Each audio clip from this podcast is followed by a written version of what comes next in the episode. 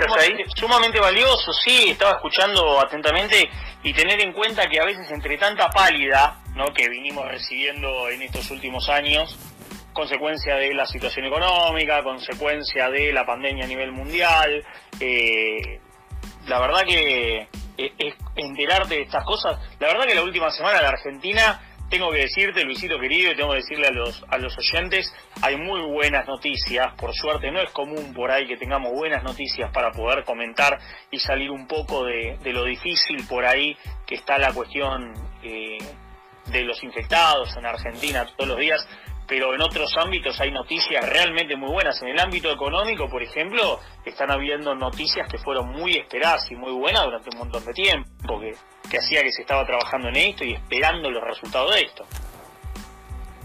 Claro, claro, claro.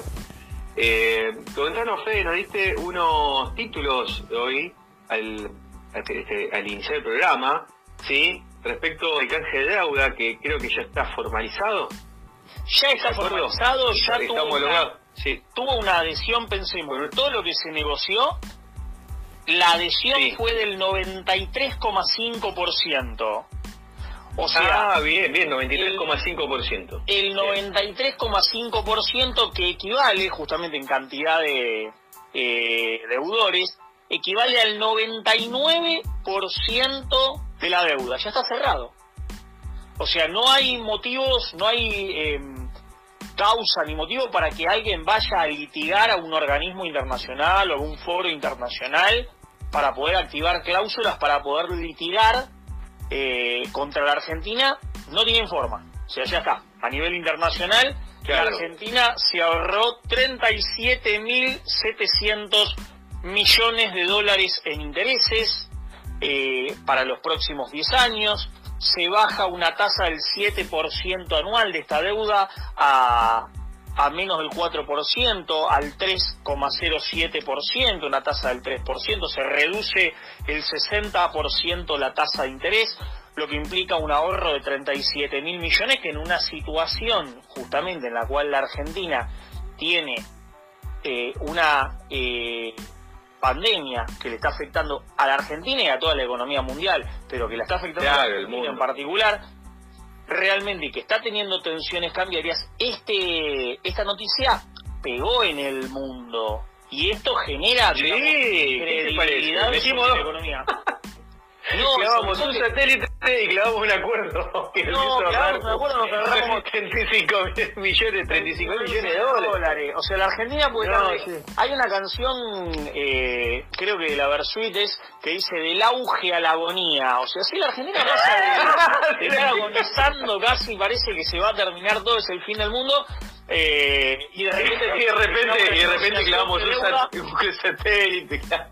Sí, claro, claro. Hoy, hoy no estamos abordando la noticia más importante del mundo, más allá de la Sí. pandemia. más- A ver, a ver, a ver. la noticia más importante del mundo que es el pase de Lionel Messi al Manchester City. Oh, mirá vos. O sea, ahí también eso- otro eso- pase millonario. ¿eh?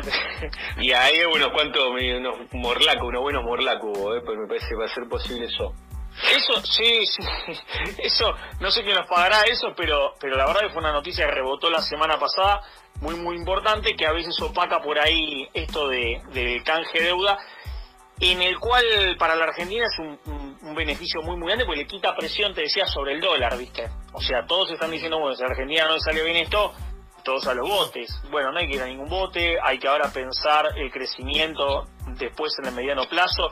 Tengamos en cuenta que los indicadores macroeconómicos, la estimación de caída del Producto Bruto, que justamente es el indicador de crecimiento para el 2020, en Argentina Sí. puede estar entre el 11 y el 13% anual de caída del Producto Bruto. O sea, estamos hablando de Ah. una caída que no la teníamos en esa magnitud de prácticamente del 2001. Ahora, Claro. del 2002. Ahora, el tema es este, ¿por qué no golpeó en el empleo? ¿Por qué no golpeó en el empleo? ¿Por qué no golpeó con la brutalidad que golpeó en el año 2001? Bueno, básicamente por el desembolso que hizo el Estado Nacional para poder contener toda esta situación, que esta situación de pandemia le costó al Estado Nacional para evitar una caída abrupta del empleo 870 mil millones de pesos. O sea, Bien. Casi estaríamos hablando que la cifra del déficit primario eh, para lo que va del año es del 4,5% de puntos, 4,5 puntos y medio del Producto Bruto Interno de la Argentina. Y todo eso Sí, se hizo para qué? Para evitar que la gente la pasara mal. La Argentina cayó, Claro. se podría haber sentido mucho más, pero claramente, si el argentino dice, yo no, dejemos que el mercado estabilice, no, nosotros no tenemos que, que emitir, nosotros mantengamos el déficit ahí cuidadito. Y bueno, la Argentina hoy estaría en un desastre, hoy sería imposible vivir. Sin embargo, ¿qué sucede? La Argentina tuvo un montón de medidas, no amarrocó plata, sino que salió a poner plata para la situación social en la Argentina y económica para poder contenerla. Y eso nos lleva justamente a, bueno, ¿quiénes, quiénes contribuyen a todo esto?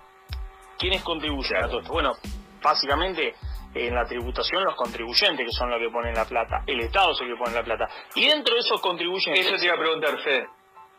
hay un dato importante, ¿no? que es eh, quiénes tienen que ser solidarios frente a esta situación de lo que es peor la pasan. Y ahí entra el proyecto este de las grandes fortunas. Ah, ahí está, porque el Estado necesita plata, todo muy lindo, todo muy bien, pero necesita plata el gobierno para, para, No financiar todo lo que está haciendo, no da más, estamos con este al límite con las divisas, que incluso este el, el programa anterior eh, hemos abordado este tema del dólar ahorro, que estaría dando vueltas si lo dejan, si lo sacan, si lo restringen. Bueno, lo cierto es que ha entrado, para poner un poquito en contexto, ha entrado el proyecto de ley eh, de aporte extraordinario. Sí, que hay, eh, hay gente no, muy enojada. No son muchos, pero sí son gente con mucho dinero. He leído por ahí que afectaría alrededor de 12.000 argentinos este aporte extraordinario. Claro. ¿Nos explicás, ¿Nos explicás, Fede, por favor, cómo, cómo es eso?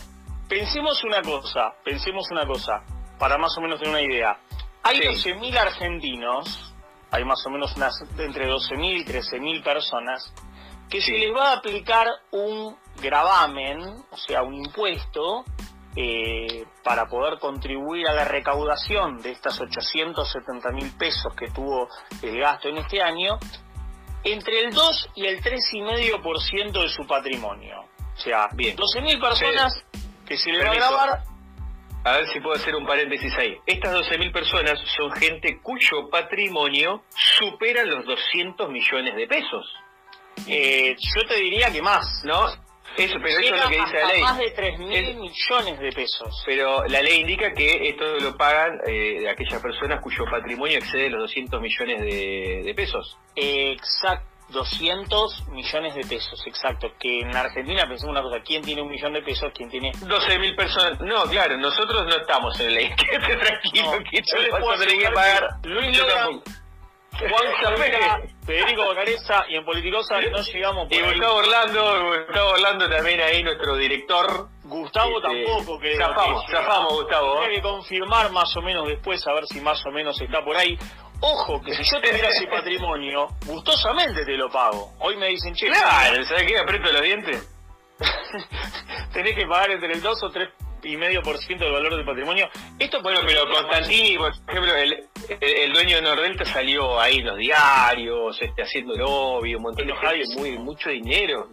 enojadísimo. enojadísimos, Sí, todos sí. muy enojados, muy enojados porque no quieren, digamos, poner justamente para contribuir con, eh, que es algo excepcional, no es algo que se lo van a cobrar todos los años, es algo para recaudar justamente 300 mil millones de pesos, aproximadamente, 300 mil millones de pesos, que implicarían prácticamente alrededor del 30% del valor eh, de- del gasto que tuvo el gobierno hasta ahora para poder afrontar esta situación de pandemia, que fue una pandemia eh, sanitaria, una cuestión netamente sanitaria, pero que sobre la economía tuvo eh, un impacto muy muy fuerte y el gobierno no se retrajo, no fue hacia medidas ortodoxas, sino que salió a poner lo que había que poner en pleno en plena situación de negociación, renegociación de deuda internacional para poder evitar que la Argentina la gente la pasara mal. No es que se puso a pensar, ah, bueno, ¿cuánto me impacta la inflación? ¿Cuánto me impacta en el dólar? No, no, no, las reservas no se tocan. La economía, la economía es una visión ortodoxa. Hay que salvar la economía, dejemos que todo... Ya lo hemos visto. Eso cambió.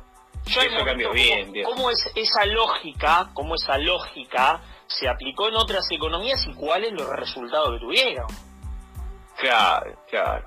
Y si para no salvaron ni la economía, para, no, sí, sí, sí. No salvaron ni la como hablamos, ni a la gente. Perdón, perdón. Claro, esto como hablamos un poco el otro día con Julián Sicari, ¿recordás este tema de estudiar la, la historia? Este, eh, sirve para no volver a cometer los mismos errores, ¿no? Sí, errores que, no, eh, cometemos nosotros, lo comete otro. Brasil, por ejemplo, está en una lógica de no que la economía no se muera, pero tenés la mayor tasa de mortalidad de toda América Latina. Vos, Perú, eh, Chile, y sin embargo la caída económica, 8, 9 puntos del Producto Bruto van a caer este año. O sea, no es que les va a ir mejor. Sí, bueno, pero a nivel mundo, a nivel mundo creo que venimos menos 3 puntos del PBI en el mundo también, ¿no? Proyectado. El mundo el mundo está golpeado. Esto va a quedar en los libros de historia. 3 puntos negativos, sí, sí, sí, sí. Esto va a quedar en los libros de historia para siempre y a su vez también es una experiencia muy importante porque nos, nos permite extraer un montón de conclusiones y cómo, digamos, contener futuras situaciones o catástrofes que puedan ocurrir a nivel global, en el cual, ¿qué, se puede llegar a hacer para contenerla a futuro? Porque las cosas malas también te dejan una experiencia y un conocimiento a futuro. Bueno, Fede, van pasando los minutos a toda velocidad. Tenemos la columna de Juan Jovera también acá que nos